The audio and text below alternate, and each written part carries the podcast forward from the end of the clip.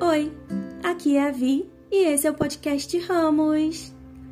Por aqui eu vou compartilhar com vocês os meus devocionais e aprendizados da vida com Cristo, de forma bem simples e leve.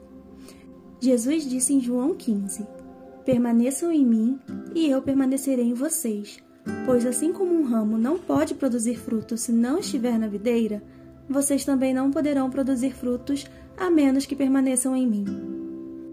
Desejo de todo o meu coração que nós sejamos como ramos que dão bons frutos. Te espero no próximo episódio. Um abraço e fique com Deus.